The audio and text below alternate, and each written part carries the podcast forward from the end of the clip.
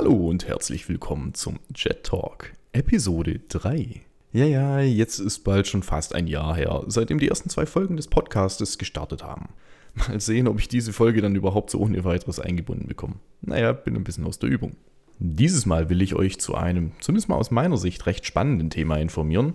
Und äh, wie sollte es anders sein? Es geht wieder um etwas selbst gehostetes. Mich haben nämlich Dienste wie Discord oder Slack schon immer so ein bisschen interessiert. Aber es ist eben an den Diensten immer das Problem, dass man an den jeweiligen Hersteller gebunden ist und dass man den Code halt nicht wirklich einsehen kann. Äh, und natürlich, weil man es dann nicht selber hosten kann.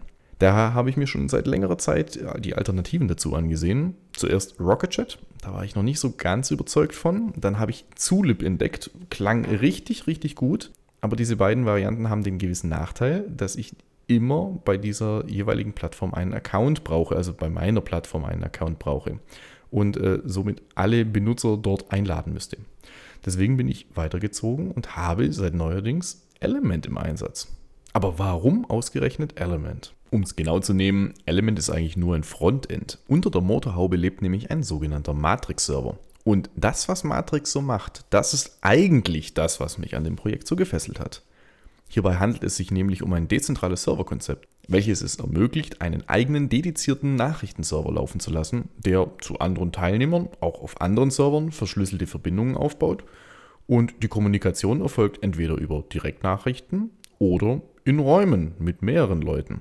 Äh, des Weiteren gibt es auch noch Communities. Das ist sowas ähnliches wie bei äh, Discord die Server, aber so ganz blicke ich das selber noch nicht durch. Legt man sich nun einen Matrix-Account an, so hat dieser einen sogenannten Home-Server. Das kann bei einem auf dem eigenen Server passieren oder halt auf einem Fremdanbieter-Server. Allerdings wird der sogenannte Home-Server zu einem Teil der eigenen User-ID, über die man dann auch angeschrieben werden kann. Hierbei wird ein ähnliches Konzept verfolgt wie bei der E-Mail. Da ist es ja auch so, dass die Domäne Teil der E-Mail-Adresse wird. Adressieren kann man User zum Beispiel dann über ein Ad-Zeichen, dann den Usernamen, Doppelpunkt, Domäne, Punkt, Top-Level-Domäne. Räume wiederum werden fast gleich adressiert, hierbei wird allerdings das vorangestellte Ad-Zeichen durch ein Hash ersetzt oder bei Communities durch ein Plus. Je nachdem, wie die Rechte vergeben sind, kann man somit über den Namen, Räume und Communities beitreten bzw. User direkt anschreiben. Wer also mag und mir gerne mal eine Nachricht zukommen lassen möchte, der kann das über jetoglh.jetoglh.de machen. Wie anfangs erwähnt, verwende ich als Messenger für den Matrix-Server das Element Frontend. Es gibt aber noch einige andere, die man dafür verwenden kann. Oder wer ganz viel Lust hat, kann sich auch seinen eigenen Messenger programmieren, der dann den Matrix-Server anspricht. Denn Matrix wird über ganz einfache Web-Requests per REST-API angesprochen. Das ist eigentlich eine moderne und recht verbreitete Technik. Ebenso existieren einige Bridges, die es ermöglichen sollen, Nachrichten von oder an andere Messenger-Dienste zu versenden oder halt eben zum Empfangen. Äh, leider habe ich zum jetzigen Zeitpunkt noch keine davon wirklich im Einsatz, beziehungsweise noch nicht richtig ans Laufen gekriegt. Daher kann ich noch nicht im Detail sagen, wie gut äh, das Ganze überhaupt funktioniert. Die Entwicklung des Matrix-Kommunikationsprotokolls hat übrigens schon bereits im Jahr 2014 gestartet und ist komplett quelloffen.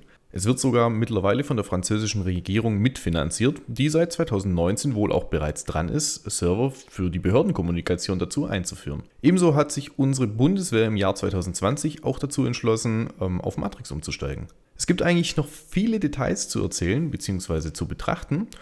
Äh, Matrix ist meiner Meinung nach nämlich ein Protokoll mit viel Potenzial, finde ich. An Messengern hapert es zwar vielleicht noch ein bisschen, aber die sind natürlich auch voll unter Entwicklung. Und man kann ja auch jederzeit was dazu beitragen. Ich werde das Ganze auf jeden Fall mal genauer im Auge behalten und natürlich auch erstmal weiter nutzen und gegebenenfalls sogar die Community unterstützen. Ich kann es nur mal jedem empfehlen, vielleicht einen kleinen Blick drauf zu werfen. Und ich hoffe, es war jetzt vielleicht auch für den einen oder anderen interessant, da mal was zu, zu, zu hören. Weil mir selber war Matrix eigentlich bis zu dem Zeitpunkt vor kurzem noch überhaupt nicht bekannt. Aber das soll es mal wieder für diesen kurzen Podcast gewesen sein.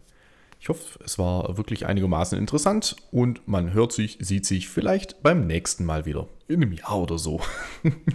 nee, es ist ja ein kleiner Podcast als Hobbyprojektchen. Ähm, eher mehr zum Spaß als, äh, als richtiges Projekt. Bis dahin würde ich jetzt aber mal sagen, man sieht sich und tschüss. tschüss.